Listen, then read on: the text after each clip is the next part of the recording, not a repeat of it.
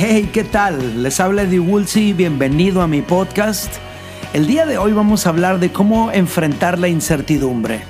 Estamos en nuestra serie A donde quiera que vayas. Suscríbete, compártelo, disfrútalo.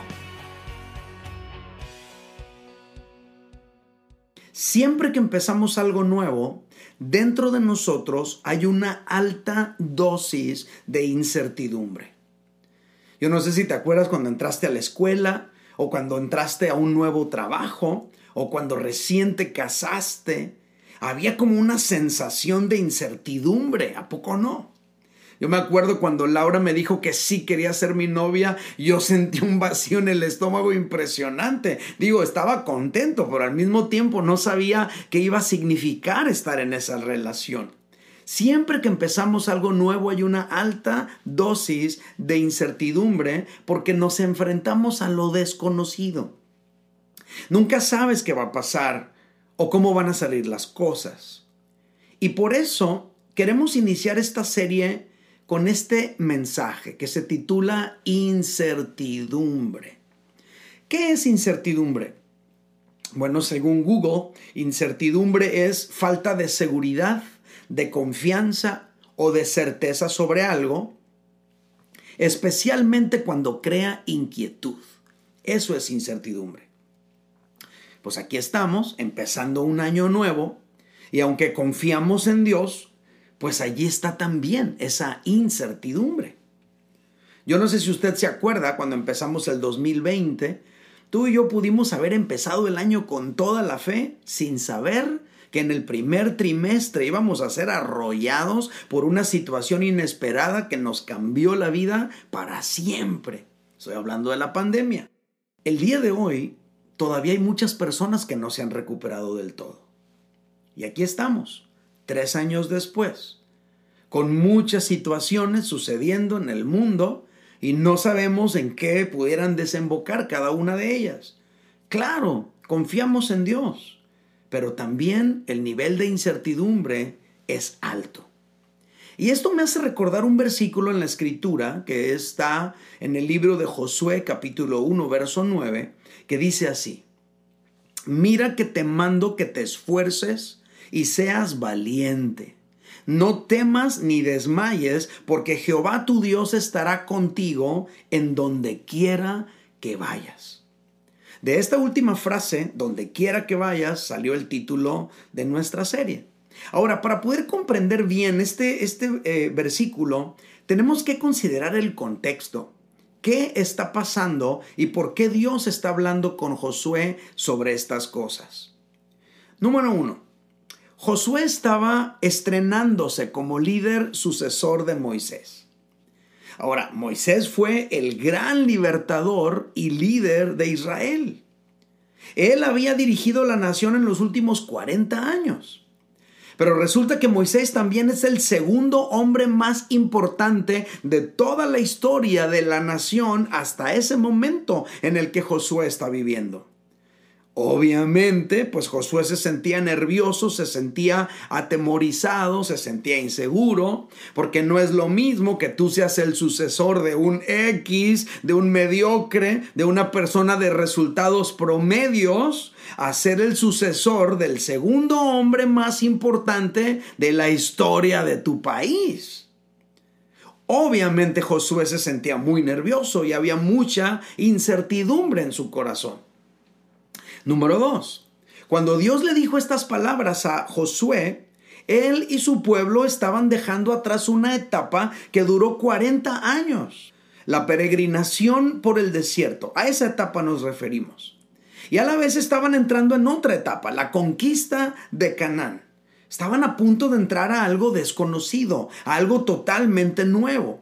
No es lo mismo estrenarte como líder en las condiciones de siempre, donde ya más o menos sabes qué onda, que estrenarte como líder cuando las situaciones cambian por completo. Por eso esa frase, donde quiera que vayas, que le dijo Dios a Josué, es muy significativa, porque revela mucho de lo que Josué tenía en su corazón. Él estaba muy preocupado por todo lo que podría venir al entrar a la tierra prometida.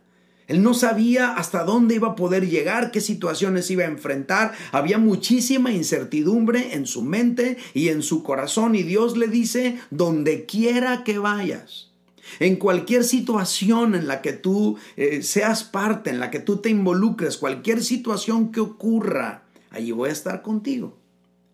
Número tres, Josué todavía no tenía un plan cuando Dios habló con él.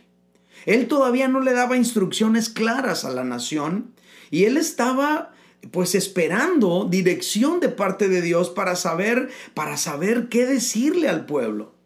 Y entonces, considerando estos tres elementos, Dios vino a buscarlo. Dios conocía todo lo que había en el corazón de Josué y todo lo que le estaba pasando a él por su mente. Y por eso, aunque Josué no lo había expresado, no lo había dicho abiertamente, Dios sabía que él estaba atemorizado ante la incertidumbre de todo lo que venía, ante la responsabilidad enorme que pesaba sobre sus hombros, porque eran más de un millón y medio de seres humanos bajo su responsabilidad. Entonces él tenía un compromiso muy fuerte sobre él y había mucha incertidumbre. Entonces Dios vino y se acercó a donde él estaba y le habla al corazón. Les repito el fragmento. Yo creo que ahora va a tener mucho más sentido que hace un momento. Mira que te mando que te esfuerces y seas valiente. No temas ni desmayes, porque Jehová tu Dios estará contigo en donde quiera que vayas. Yo no sé ¿Qué se te viene a ti a la mente o qué sientes después de escuchar todo esto?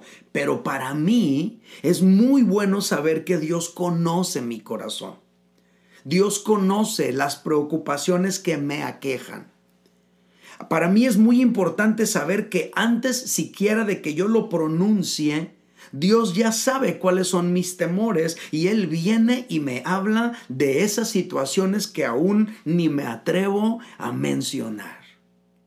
Yo lo puedo descubrir en esta historia porque Josué no dijo, por ejemplo, Dios, tengo miedo de que no estés conmigo como estuviste con Moisés. Pero aunque no lo dijo, Dios le dijo a él, como estuve con Moisés, yo estaré contigo.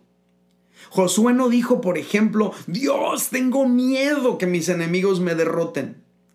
Pero aunque no lo dijo, Dios se acercó con él y le dijo, nadie te podrá hacer frente. Josué no dijo, Dios, tengo miedo de no poder con la responsabilidad de repartir la tierra entre las doce tribus de Israel. Y ya ves que son bien inconformes y se andan quejando de todo. Él no expresó nada de eso. Pero Dios ya sabía lo que había en su corazón y Dios le dijo, tú repartirás la tierra. Entonces de esto aprendemos que Dios conoce nuestro corazón. Antes de que tú y yo le digamos lo que sentimos, Dios ya lo sabe. Dios conoce nuestras preocupaciones, incluso aunque no se las digamos. Y por esa razón es que viene Dios y habló su palabra para confrontarlo a Él, para confortarlo al mismo tiempo, para darle el valor que requería para enfrentar la incertidumbre que él estaba experimentando. Y es lo mismo que Dios hace contigo y conmigo. Ahora, tal vez aquí entre nosotros, el día de hoy, hay alguien que tiene muchos pensamientos y muchas preguntas dentro de su corazón. A lo mejor estás empezando una nueva etapa, te acabas de casar, acaba de nacer tu hijo, estás emprendiendo un negocio, emigraste a otro país, yo no lo sé. Pero a lo mejor te preguntas, ¿cómo me va a ir en esta nueva etapa? ¿Lo, lo lograré? ¿Me va a ir bien? ¿Cómo me va a ir en el matrimonio? ¿Cómo me va a ir en este negocio que estoy emprendiendo? ¿Podré ser un buen padre? A lo mejor estás dejando atrás una temporada de drogadicción o alcoholismo y te preguntas a ti mismo después de un tiempo de detox, ¿me podré mantener sobrio? Etcétera.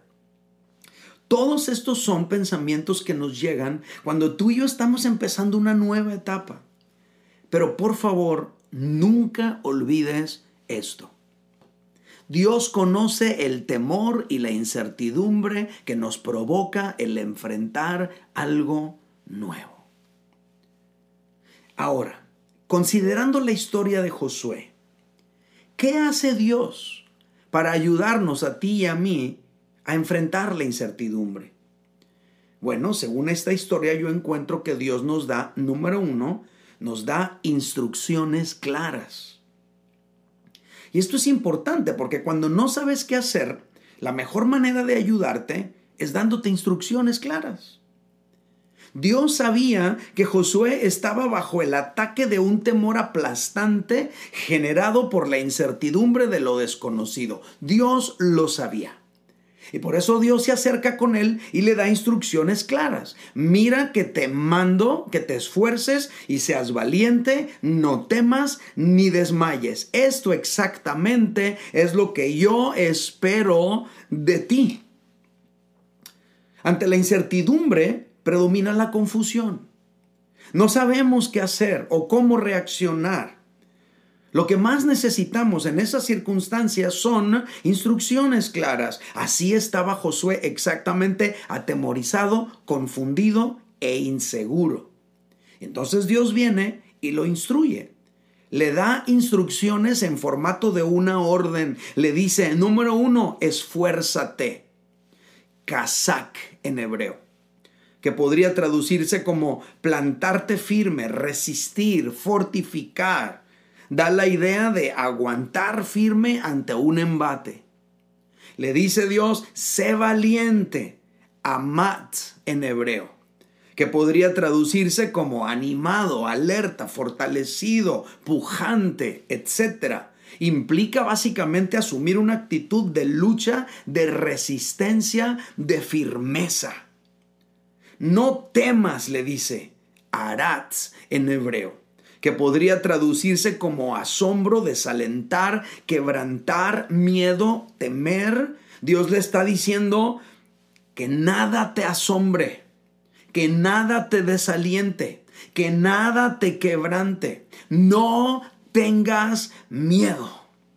Implica básicamente determinar una postura firme para defendernos ante un enemigo intimidante, ante un reto grande, ante un enemigo fuerte que tiene el potencial de intimidarnos. Tú y yo tenemos que decidir no permitir que eso ocurra. Y la última orden que le dice, o la última indicación, no desmayes. Hatat en hebreo que podría traducirse como derribar con violencia, acobardar, amedrentar, quebrar, resquebrajar, intimidar. Dios le está diciendo, no te dejes intimidar, no te dejes derribar, no te acobardes. Ahora, en español estas palabras parecen muy distintas, ¿verdad? No temas, sé valiente, esfuérzate, etcétera, no desmayes. Pero en hebreo parecen más sinónimos. Básicamente Dios le está diciendo, ante la incertidumbre de lo que viene, no te achiques, no permitas que el reto te disminuya. Desarrolla una actitud de firmeza, una actitud de lucha. Dios sabía que Josué enfrentaría enemigos aparentemente más fuertes que él enemigos intimidantes. Y entonces Dios le da instrucciones precisas. Estas instrucciones fueron transmitidas en el formato de una orden porque es un llamado a la voluntad de Josué. Dios está hablándole a su mente, a sus pensamientos, no está hablándole a las emociones. Dar una orden es impartir una instrucción a menudo obligatoria respecto de una acción que debe llevarse a cabo. Una orden es un llamado a la conciencia, a la voluntad, no a las emociones. Por lo tanto, Dios no le estaba sobando la espalda a Josué, diciéndole, ya mi niño, no tengas miedo, no llores. No, no, no, no. Dios más bien le está ordenando, no permitas que el miedo se apodere de ti. Dios estaba como cuando un coach le grita al boxeador en la esquina del ring para decirle cómo enfrentar al contrincante, al oponente y ganarle. Y esto es muy importante porque a veces tú y yo creemos que el temor es algo ante lo que estamos indefensos. Como que no podemos hacer nada cuando nos da miedo contra el miedo. Pero no es así. El temor no es algo que te da. El temor es algo que tú y yo podemos enfrentar.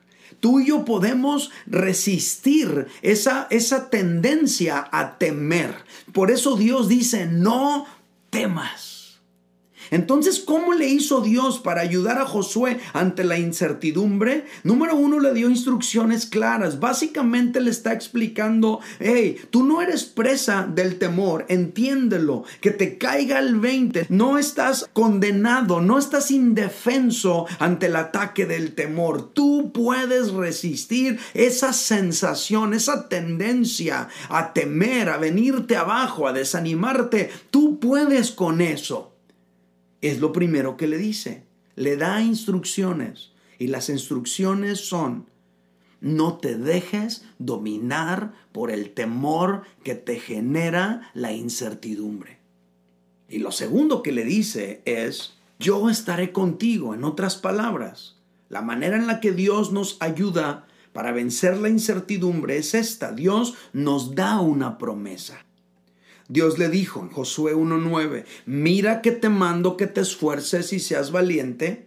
No temas ni desmayes, porque Jehová tu Dios estará contigo donde quiera que vayas. Son dos aspectos distintos en este versículo. Lo primero son las instrucciones. Esto es lo que tienes que hacer. Esforzarte, ser valiente y no permitir que la situación difícil te intimide y te llene de temor. Pero lo segundo es que Dios le da una promesa. Yo estaré contigo donde quiera que vayas.